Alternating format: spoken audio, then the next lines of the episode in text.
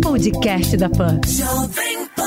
Olá, seja bem-vindo ao podcast da PAN, que deixa você bem informado com as principais notícias do dia e as análises dos nossos comentaristas de um jeito rápido e dinâmico.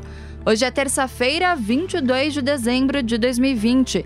Acompanhe os destaques comentados por Leandro Narlock e Paulo Figueiredo.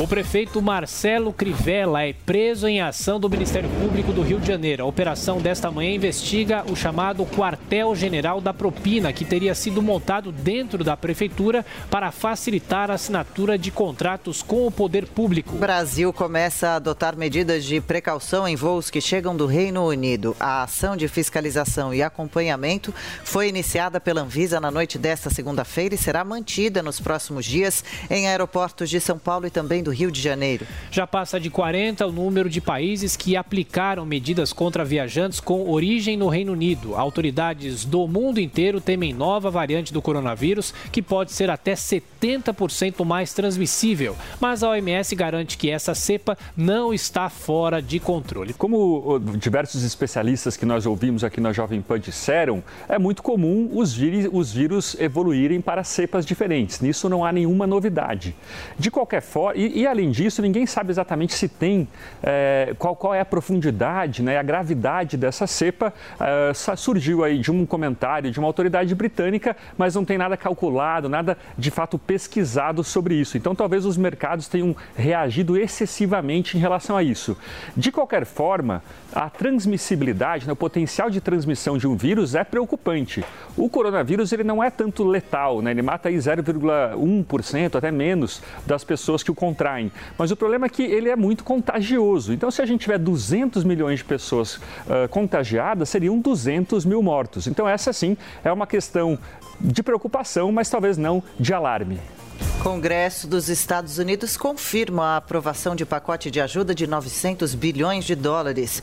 Também nesta segunda-feira, o presidente eleito Joe Biden deu exemplo e recebeu a primeira dose de imunizante contra a Covid-19. Gente, só para vocês terem uma ideia do tamanho desse pacote de ajuda do governo americano, ele vai destinar 325 bilhões de dólares, que é mais que um trilhão e meio de reais, ou seja, mais que todo o orçamento público brasileiro, só para o socorro a pequenas empresas. Além disso, tem 166 bilhões de dólares que vão ser nesses na ajuda emergencial, como a gente tem no Brasil, só que lá vão ser 600 dólares por pessoa de cada família e ou então por crianças. Além disso, a gente tem 15 bilhões para linhas aéreas, 15 bilhões de dólares para entretenimento. É muito dinheiro. Tem gente falando aí de um risco inflacionário, né, de tanto dinheiro ser jogado assim no consumo, mas, uh, enfim, numa hora em que todo mundo precisa. A PGR recorre de decisão de Nunes Marques que pode beneficiar fichas sujas. A decisão do ministro novato do STF reduz o tempo em que o condenado fica inelegível e libera a posse de prefeitos já pegos na lei da ficha limpa. Olha, ninguém entendeu direito né, decisão aí do Nunes Marques. Ele não está se revelando né, um, dos ministros aí mais sensatos e muita gente criticando o presidente Bolsonaro por essa escolha. A questão já foi discutida em 2012, a lei foi considerada constitucional e, além disso, é estranho uma regra mudar para eleição passada, para uma eleição que já passou geralmente as regras uh, podem ser alteradas, mas isso valendo para a próxima eleição. Então é mais uma prova de que no Brasil tudo é imprevisível e até mesmo o passado. Colisão entre caminhão e ônibus deixa pelo menos sete mortos e 20 feridos no interior de São Paulo. O acidente aconteceu na rodovia Assis Chateaubriand, próximo à cidade de Parapuã, e envolveu o ônibus de turismo que seguia do Pará para o Rio Grande do Sul. O governo federal tenta barrar a votação final de PEC que prevê repasse extra de 43 bilhões de reais a municípios. O acordo de 2019 previa a última análise nesse ano, mas a votação prevista para hoje assusta o Planalto por causa do custo anual estimado em 4 bilhões de reais. Câmara dos Deputados aprova sigilo total para dados de pessoas com HIV HIV. O projeto que volta para o Senado inclui ainda a proteção para pacientes com hepatites, hanseníase e tuberculose. Corregedoria do Ministério Público vai investigar procurador que disse que não quer trabalhar muito. O novo chefe da Operação Greenfield, Celso 3, enviou um ofício à PGR preparando o encerramento das investigações que miram fraudes em fundos de pensão. Corinthians vence o Goiás de virada por 2 a 1 no fechamento da 26ª rodada do Brasileirão. Com o resultado, o Timão subiu para o nono lugar e o time esmeraldino segue na lanterna da competição. A Anvisa certifica a fábrica da Coronavac na China. O registro de boas práticas na produção é uma das etapas necessárias para a aprovação da vacina no Brasil. E o Butantan confirmou que apresentará amanhã os dados dos testes.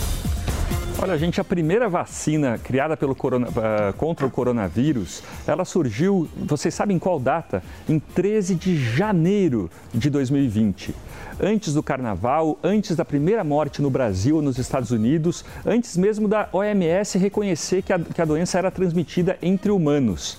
A partir de então, de 13 de janeiro, a, essa vacina está tentando se mostrar eficaz, provar sua eficácia e cumprindo burocracia. Aí vem uma questão: até quando até quanto essa bioética é ética. Será que pessoas não estão aí morrendo por demora de aprovação nas vacinas? Já está mais que provado que a Coronavac e todas as outras vacinas não oferecem riscos uh, graves, nada, nenhum efeito colateral uh, uh, evidente que possa atrapalhar toda a vacinação. Então está na hora de a Anvisa seguir o que grandes outras agências, de outras autoridades sanitárias já fizeram e aprovar deixar os brasileiros tomarem essa vacina. São Paulo deve receber mais três carregamentos da Coronavac ainda neste ano. Ainda sem uma vacina, as autoridades paulistas estudam medidas para conter o vírus, já que nas últimas semanas os casos de Covid-19 cresceram 54% e as mortes 34%. Partidos de esquerda que vão apoiar grupo de Rodrigo Maia na Câmara lançam manifesto e chamam Bolsonaro de presidente criminoso. As siglas usaram o documento para marcar posição em algumas das pautas de embate na casa como a prorrogação do auxílio emergencial e a tributação de dividendos. Olha, até uma semana atrás tinha um jornalistas de esquerda, aqueles que gostam de passar vergonha, dizendo que agora o PT estava alinhado com o Bolsonaro para eleger o Arthur Lira presidente da Câmara. Esse que é o problema de você fazer fofoca no jornalismo. Tá aí o PT e os partidos de esquerda confirmaram o alinhamento com o bloco do Rodrigo Maia. Nenhuma surpresa, vão estar sempre contra o Bolsonaro. As pautas da esquerda, as pautas do, dos partidos de esquerda e do PT, são aquelas tóxicas de sempre, as chamadas é, pautas de costume, que eles são contra, o, o, o deputado Rodrigo Maia já avisou que o seu sucessor vai antagonizar o presidente Bolsonaro caso seu candidato seja eleito. E também tem as bombas econômicas, não, aprova não aprovação da, da, da, autonomia do Banco Central, a não privatização das estatais, votação da, da proposta de prorrogação do auxílio emergencial, tributação de lucros e dividendos, sobre dividendos. E tudo isso é bom, é bom para ficar claro. Caem as máscaras de uma vez por todas e fica claro quem teve todo esse tempo atravancando as reformas e as, privatizações, as privatizações que o Brasil tanto precisa. O Brasil precisa se ver livre de vez do Rodrigo Maia, de uma vez por todas. Polícia Federal faz a maior apreensão de madeira ilegal na Amazônia. A operação na divisa do Pará com o Amazonas encontrou cerca de 43 mil toras, mais de 131 metros cúbicos de carga. Câmara dos Deputados aprova projeto que detalha pagamentos e benefícios para quem preservar o meio ambiente. O novo texto explica como os produtores rurais e comunidades tradicionais poderão ser compensados se investirem em ações de recuperação de áreas verdes. Olha, gente, essa notícia e a anterior sobre a apreensão de madeira ilegal, elas têm tudo a ver. Uh, os ambientalistas, eles têm que ter consciência de que o povo da Amazônia, os moradores da Amazônia, eles precisam trabalhar. Eles precisam ganhar dinheiro. Se a gente pensar em porcentagem de pessoas abaixo da linha da pobreza em relação à população total, diversos estados da Amazônia estão pior que estados do Nordeste. E essas pessoas, eh, seria muito bom se as pessoas agissem como santos, mas na vida real as pessoas são comuns, né? E eh, especialmente a madeira, a exigência de certificação é tão alta, né, para você fazer um manejo sustentável, que tem aqui em São Paulo a gente vê empresas desistindo do manejo sustentável de madeira porque não dá lucro, né? é, não, não, é, é, muito difícil seguir a lei. Então, quando a gente pensa, como a gente está vendo agora, em remunerar as pessoas, em fazer elas ganharem dinheiro pela proteção do ambiente, é de fato o melhor caminho a gente tra tratando as pessoas como elas realmente são. Procuradoria-Geral da República apura pagamentos de Eduardo Bolsonaro em dinheiro vivo para compra de imóveis. Análises preliminares se referem a duas negociações do deputado federal que envolveram repasses de 150 mil reais em espécie. O Ministério da Economia prepara um projeto para elevar a arrecadação federal no curto prazo. Uma das ideias em debate é uma taxa pela valorização de imóveis declarados no imposto de renda. Vejam só, não tem para onde correr auxílio emergencial, socorro aos estados e municípios, aumento de repasse para os municípios, pacote disso, pacote daquilo. Só esquecem uma coisa: o governo não tem dinheiro. O governo toma dinheiro. E toma de quem? Toma de nós. A ideia do ministro Paulo Guedes é até boa. A abre e permite que quem quiser atualize o valor do imóvel e pague uma fração do ganho de capital no futuro. Pague agora para pagar menos no futuro.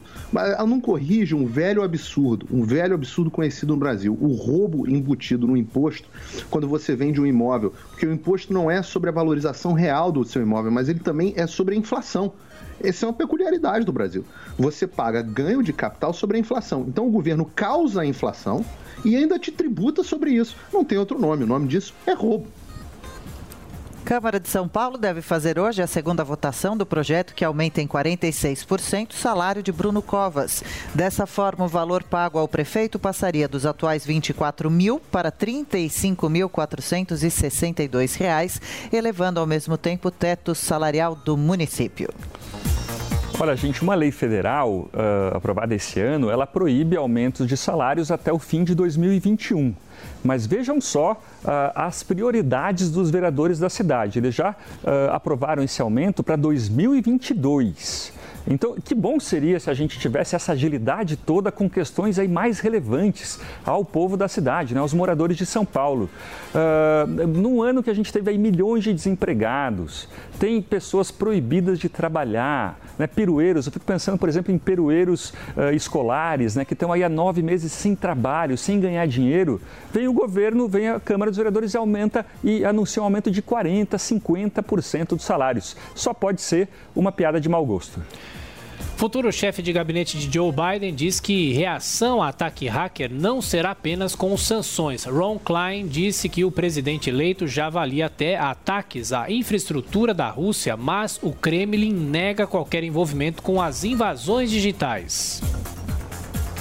Olha, qualquer um que esteja familiarizado com o conceito de guerra de quinta geração sabe que a esfera digital é o campo, é o novo campo de batalha das nações. E o Irã, a China, a Rússia, aliás, todos os adversários dos Estados Unidos, é que são as grandes potências nesse setor. Já se sabe agora que foram atacados o Departamento do Tesouro, do Comércio. A, a Microsoft estava dizendo é, ontem que o ataque envolveu outros países, incluindo o Reino Unido, Canadá, Bélgica, Espanha, é, outras agências americanas, várias agências americanas é, foram, foram alvos do ataque, ONGs, think tanks. Tem, há suspeitas até de que tenha havido ataque envolvendo o, o, o arsenal nuclear americano. Vejam vocês. Agora, não se esqueçam a gente tem que acreditar que os únicos órgãos impossíveis de serem hackeados são os relacionados às eleições americanas e principalmente as brasileiras. Não se esqueçam. Os hackers atacam tudo, mas as urnas eletrônicas brasileiras a gente tem que acreditar que são invioláveis. Brincadeira. Jogador Gerson do Flamengo presta depoimento nesta manhã sobre a acusação de injúria racial contra o colombiano Juan Pablo Ramírez. A Polícia Civil do Rio de Janeiro já instaurou um inquérito para apurar o caso do atleta do Bahia que nega ter feito ofensa racista. 8h39. Repita. 8h39. Oswaldo Eustáquio é internado em hospital de Brasília após cair em cela no complexo penitenciário da Papuda. Segundo a Secretaria da Administração Penitenciária do Distrito Federal, o jornalista caiu do vaso sanitário e bateu com a coluna. A mulher de Oswaldo, Sandra Terena, diz que ele sofreu uma fratura na quinta vértebra e chegou ao hospital sem movimento das pernas. Oswaldo Eustáquio é investigado por atos antidemocráticos e foi detido em 18 de dezembro por ordem do ministro do Supremo Tribunal Federal, Alexandre de Moraes Moraes após descumprir as regras da prisão domiciliar.